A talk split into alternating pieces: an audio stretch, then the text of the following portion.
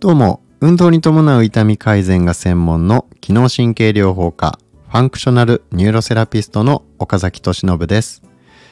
国内外の一流の指導者から学んだ技術で足、膝、腰の慢性痛や関節痛で悩む方を根本改善に導いています。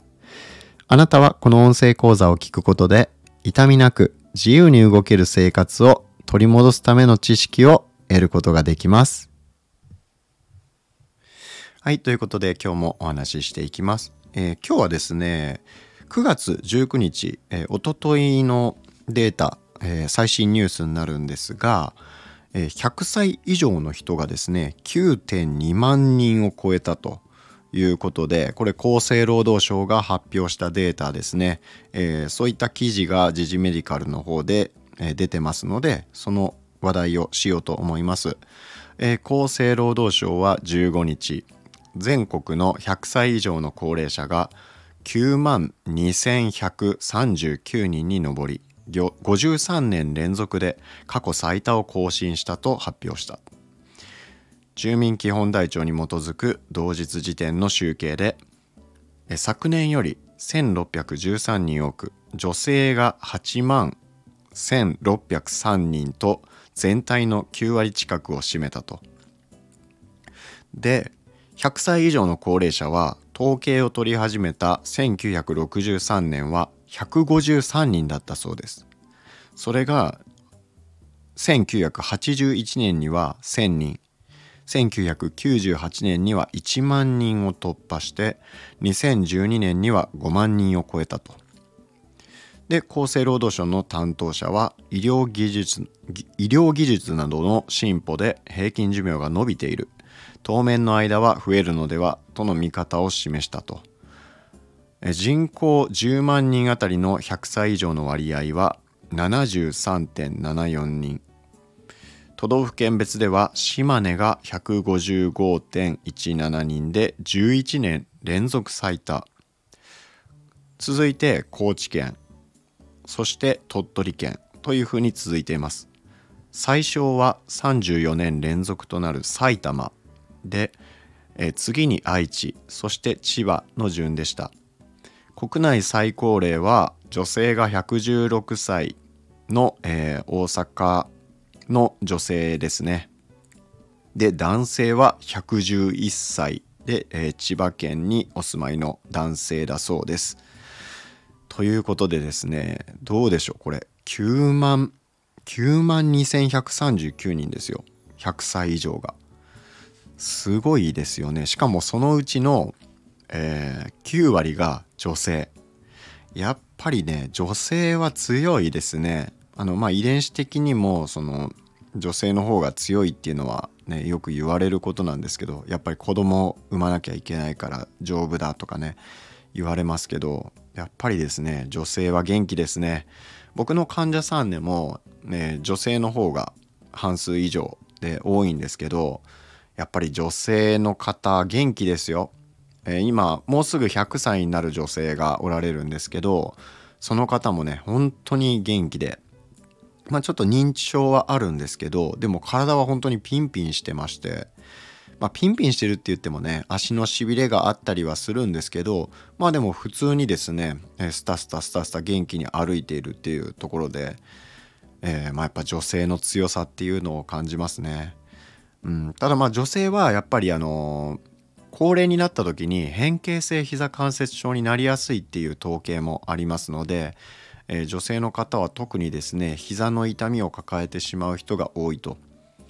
でそれで膝の痛みが起こってしまうことで歩くのがちょっと嫌になってというかどうしても運動量が減ってしまってそこから筋力低下が起きて、えー、フレイルになってしまうと。フレイルっていうのは、えー、虚弱状態ですね、えー、筋肉だけじゃなくて精神的にもちょっと活動量が落ちてしまう、まあ、全体的な、え、運動だったり心の部分の活動が落ちてしまって、えー、まあ、何もやる気が起きなくなってしまうような、えー、無気力状態になってしまうっていう方もおられます。まあ、そういったフレイルになってしまうのは、え関節の病気変形性膝関節症だったりとか、えー、変形性の腰椎症ですねヘルニアとか、えー、狭窄症、まあ、そういったような症状が起こってしまうことでどうしても運動量が減ってしまって活動量が減ってしまってそこから要介護状態になってしまうっていうのが、えー、まあそのパターンとして多いわけなんですね。えー、なので、まあ、女性がまあ、女性というか、まあ、全体的にこの長寿命化してるっていうのはすごくいいことなんですけど一方でやっぱり健康寿命をいかに伸ばすかっていうところが重要になってくると。でまあ要介護になってしまう理由の1位っていうのは認知症ですね。その次に脳血管疾患、まあ、脳卒中が2位でその次に高齢による衰弱今お伝えしたようなフレイルそして4位が転倒骨折5位が関節疾患、そのまあトップ5に運動不足っていうものが非常に大きく関与してますよと非常にというかもうほぼほぼ運動不足だと思ってもらってもいいぐらいなんですね。というのももう認知症に関しても運動不足が、えー、最も大きいリスクであると、まあ、最も大きいリスクであるっていうのはちょっとごめんなさい。ちょっと言い過ぎましたが、えー、認知症っていうのは主に2つの要因が考えられるあの考えられるというか非常に大きい要素を占めていると言われています。一つは遺伝。これはもうどうしようもないです。もう一つは運動不足、えー、まあ、有酸素運動が特に認知機能を改善するっていうことは、えー、はっきりと分かってます、えー、アンデシュ・ハンセンだったかな？あの運動脳っていう本が出てますけどね、えそれに詳しく載ってますがえー、認知機能っていうのはいわゆる脳トレあのドリルみたいなね計算とかああいったことをするよりも運動した方がいい有酸素運動した方が、えー、圧倒的に改善するよっていうことが、えー、まあ、研究で分かっていると。なので、まあ、今日もねちょっとテレビで僕温泉入ってる時にテレビをで、あの認知症について、えなんか出てたんですよね。認知症予防になんかそのガンマ波を含んだ音楽を流すことで、えー、ちょっと予防につながるみたいなまあなんかそういったようなこととかもやってたんですけど、えー、まあもちろんねそういったいろんなアプローチが出てくるのはすごいいいことだとは思うんですけど、まあ、一方でですねやっぱりその楽をしてえ、体を全然動かさずに、え、いくらドリルをやったりとかそういう音楽を聴いたところでやっぱり認知機能っていうのはなかなか改善しないんじゃないかなと思います。で今はっきりと、えー、そういった研究で出てるのは有酸素運動が認知機能を改善する効果が非常に高いっていうところが、え、分かってますので、え、やっぱりで、あのー、まあ、その他の要介護になってしまう要素、え、虚弱だったりとか関節疾患だったり転倒骨折こういったことも結局は体力の低下から起こってくるものですし、えー、脳脳の血管疾患っていうのも、えー、動脈硬化、まあ、血流が悪いっていうことによって起こってくるわけなので、えー、やっぱりですね運動っていうのは、えー、まあ、非常に重要なものなんじゃないかなというふうに思います。まあ、こうやって全国の100歳以上の高齢者が9万2,000人を超えたと53年連続で増えていると、えまあ、今後もどんどん増えていくだろうというふうに言われてるわけなんですがえー、大事なのはやっぱり健康寿命じゃないですか寝たきりの状態で10年生きてもやっぱりそれってうんなんだろうなあんまりこう嬉しくないと思うんですね多くの人にとっては。で僕の患者さんでもあの正直元気じゃないんだったらあんまり長生きしたくないっていう方非常に多いです。あんまり長生きすることに対する執着心というか何て言うんでしょうかそこにあんまりモチベーションを持ってる方って実は意外と少なかったりするんですねあの現実には。で僕の患者さんがそうなのかもしれないけどでもですねこれまで僕あの高齢者サロンとか運動教室シニアの運動教室なんかも岡山県でやったりしててそこには60人以上の参加者の方とかも来られたしえサロンなんかでももっと多くのえー、シニアと接してきましたけど、えー、皆さんですね口揃えてそんなに別に長生きするしたくないみたいなことを言うんですよ。もちろん元気で長生きできるんだったらいいけど、え、現実にはあのあちこち悪くなったりしてなかなかそういうわけにもいかなかったりするからもう元気なうちにもうコロッと死んでしまえるんだったらそっちの方がいいみたいなことを、えー、さらっと言われるんですよね。でまあ自分で置き換えて考えたとしてもそうだなと思ってまして僕も仮にじゃあ90とかになった時にもうあちこちが痛いし、うん、なんだろうな夜は眠れないし何もやる気起きないしってなってで動けないしってなったらもう正直ですねあの安楽死できるもんならしたいなっていうふうに多分思うんじゃないかなって思うんですね。まあ、なので健康寿命っていうのは、まあ、まあ、この長生き単に長生きするっていうよりもやっぱり健康で長生きしたい。これは多くの人の願いだと思います。そう考えた時に、まあ、僕からのメッセージっていうのはもう毎回同じことなんですね。毎回同じことでやっぱり運動習慣をねできるだけ早いうちに身につけましょうっていうことなんです。もういつももうそればっかりで本当に申し訳ないんですけどでもこれが真理だと思ってるんですね。あのー、まあ過去にいろんな患者さんでやってきたし僕もいろんなその医療に関するこういう高齢者の健康寿命ってところですねそういったテーマでいろいろと勉強もしてきたんですけど、えー、結局分かってきたこと、まあ、より確信を強めていくことっていうのは、えー、運動習慣本当に大事だよねっていうことなんですよ。うんなので結論って本当に変わらないんですけど、えそこの重要性が、まあ、多くの人はえー、なんだろうなそのうんどうしてもいいのは分かってるけどそのいいのは分かってるの度合いが僕はまだまだ足りないんじゃないかなって思うんですね。まあ、多くの人は、えー、運動した方がいいっていうのは分かってるんだけどその分かってるっていうのの理解度の度合いがまだまだ全然足りてないと思うんですよ。っていうのも僕思うのはねあのこう義務教育ってあるじゃないですか。子供に義務教育っていうのはありますよね。えー、小学校中学校は義務教育で、えー、まあ日本国憲法においてその教育っていうのをね、えー、まあ重要性っていうのを言ってるわけじゃないですか。働くことの尊さだったりとか。でまあその義務教育っていうのがあるわけでそれは何でそういうものがあるかって言ったら、えー、最低限の、えー、まあなんだろうなえ教育を受けてこれから生きていく大人になって生きていくにあたって、必要な知識、えー、自分の可能性を広げるために最低限そこの義務教育での知識は絶対必要だよねっていうところで義務化されてるわけじゃないですか。もしそこでの教育っていうものがななかったとしたら可能性が一気に減ってしまいますよね。え例えば就職したいえー、こういうことが将来したいっていう何か目標とかができたとしても、えー、そういう知識がないってなったら学歴もないってなったら、まあ、学歴はね正直あの、まあ、僕は関係ない部分も多いと思うんですけど、えー、まあでもどうしてもその可能性っていうものが、え狭まってくると選択肢がものすごく限られてくると何かしたいなって思った時に選択肢が限られてしまう。だから義務教育って必要だよねってやっぱ教育大事だよねって子どもたちは最低限小学校中学校に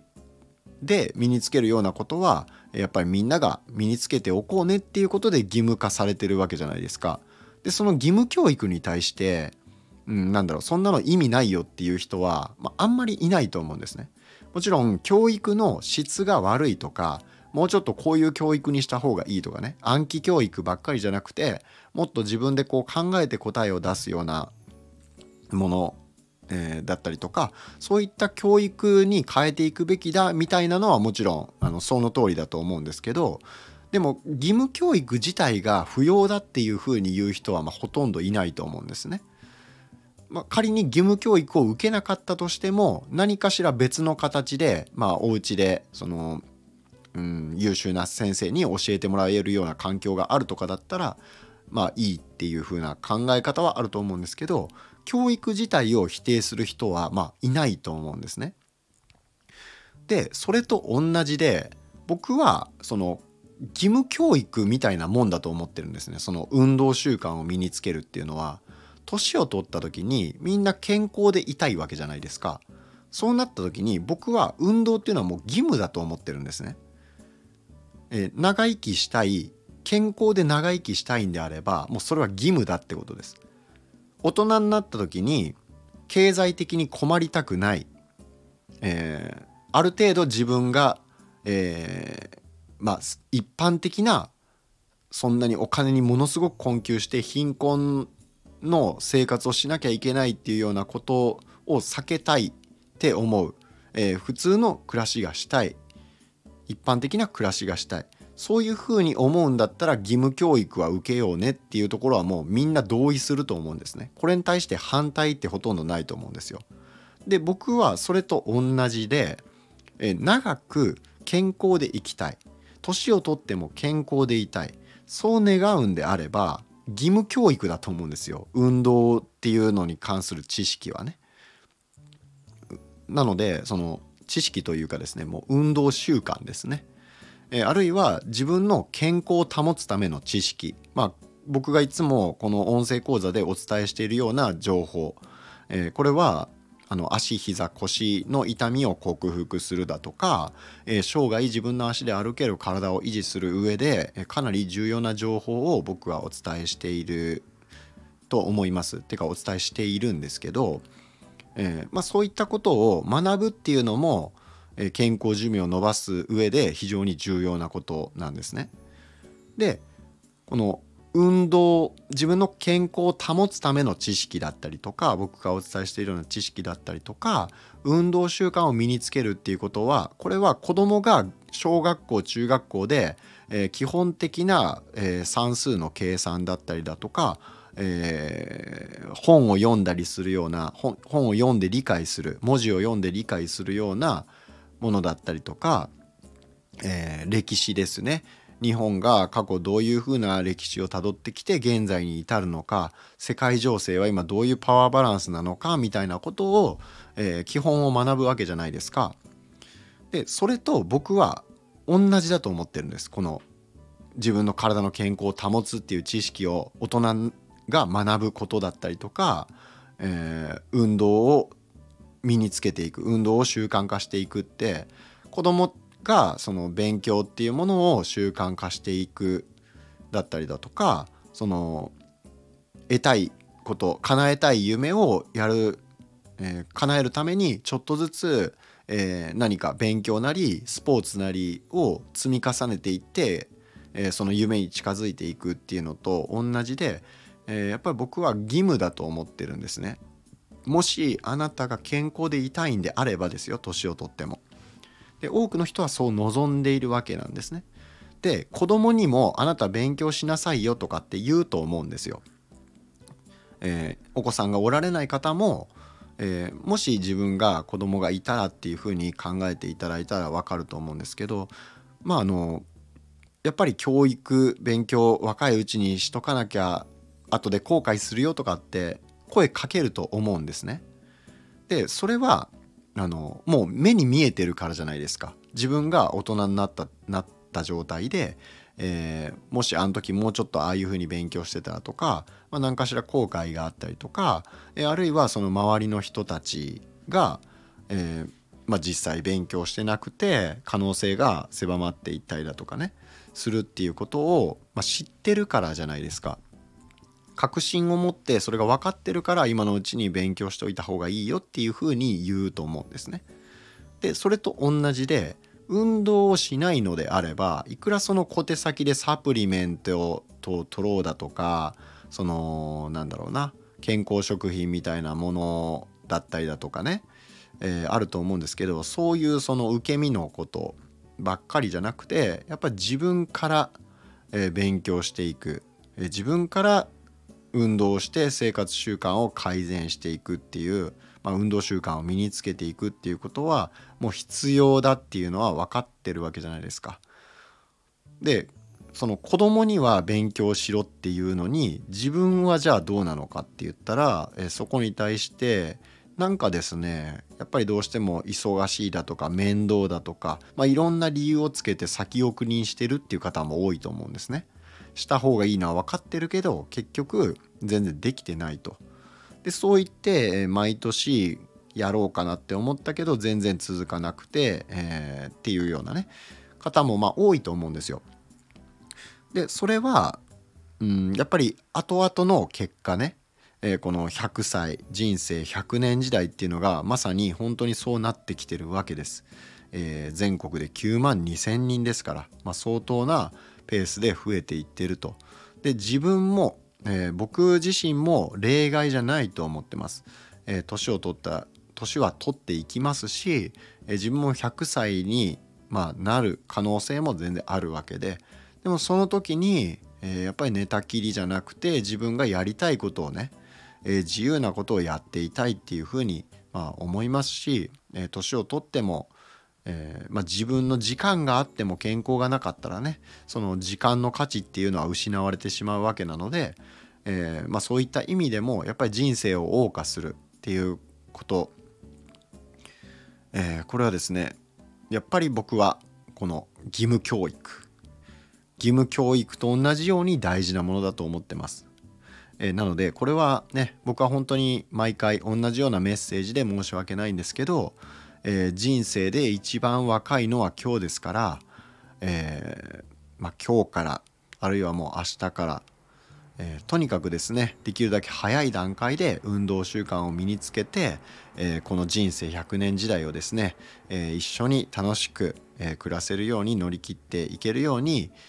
え今からですね、え運動習慣身につけていきましょう、え僕もね、えジムに毎日通って、えー、頑張ってますが、えー、これもですね、えー、もうかれこれ3年ぐらいですかね続けてますが、えこれからもですね続けていこうというふうに思ってます。えまあとはいえですよ僕もあの毎日通ってるとはいええ通えない時ももちろんありますからね毎日っていうのはほとんど毎日っていう意味であって、え絶対にもう行かないとダメっていうふうに決めてるわけじゃないですし、うん、ただまああの行ける時は行くと。でなるべく2日以上は間が空かないようにするとか、まあ、そういう自分ルールっていうのを持ってはいるんですね。えなのであなたもあの完璧主義っていうのはね本当に自分を苦しめますし、えできなかった時にそれで、えー、自分を何て言うのかな傷つけてしまって自己肯定感が下がってしまって自分はなんてダメなやつなんだみたいに風に考えるのは、えそれはですね心のためにもあなた自身を大切にするっていう意味でも、え非常にそういった考え方っていうのは良くないので完璧主義っていうのは、えくれぐれもそこに陥らないように気をつけましょう。ね、真面目な人であればあるほどそうやって完璧主義に陥って、え自分を自身自分自身をわダメなやつだなって傷つけちゃったりしがちだと思うので、えー、まあくれぐれもですねそういったそのそこまでストイックにやる必要は全然ないので、えー、まあ細々とでもいいのでまずは、えー、その運動を、えまあ2日に1回なりね3日に1回なり、え必ず決めた時にはやるだとか、え何かしらマイルールあまり厳しくないですねマイルールを設定して、えやっていくと。でその運動が嫌いな嫌いであったとしても、えー、まあ、そこはですね本当にあの、まあ、勉強が嫌いだけど勉強あの将来のために、えー、勉強するんだっていうふうに割り切って勉強するっていう子もいるでしょうし何かしらその楽しめるような勉強の方法っていうのを、えー、まあ、発見していくっていうことも大事かもしれませんしそこはもうねあのその運動とどう向き合うかっていうのは僕は正解はないと思います。えあなたがもう運動は正直もうあの自分は嫌好きにはなれないと思うからもう義務としてもう健康のために仕方がないからやるっていうスタンスであの、まあ、やるんだと我慢してやるんだというのも、まあ、僕は悪くないと思うんですね。それやっていくうちに自分の体が変わっていくことに対してえものすごくあれなんかやっぱり続けてたらすごい調子良くなってきたなとかスタイルが良くなってきてなんか周りの人に褒められたなだとか肌が綺麗になったなとか体がすごい軽くてなんかパフォーマンスが上がったなとかえまあそういったですねなんか体が変わっていくことによる喜びっていうのを感じた時にまたそういったあの嫌いだったものがいつの間にか好きになっていったっていうこともあるでしょうし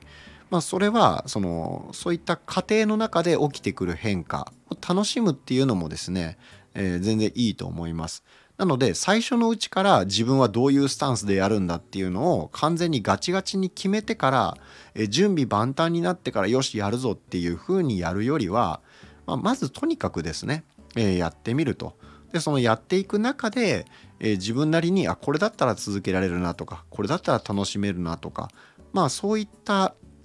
あのマイルールを自分でちょっとずつ作っていけばいいんじゃないかなというふうに思います。それだとなかなか自分はやっぱり続かないっていうんであれば、えー、みんなが集まってやっているようなスポーツジムだったりだとかそういうフィットネスクラブですね、えー、みたいなものに行って、まあ、仲間と一緒にやったりするっていうのもそういうプログラムに参加するっていうのも全然僕はありだと思うし、まあ、むしろすごくそれって素晴らしいことだと思うんですね。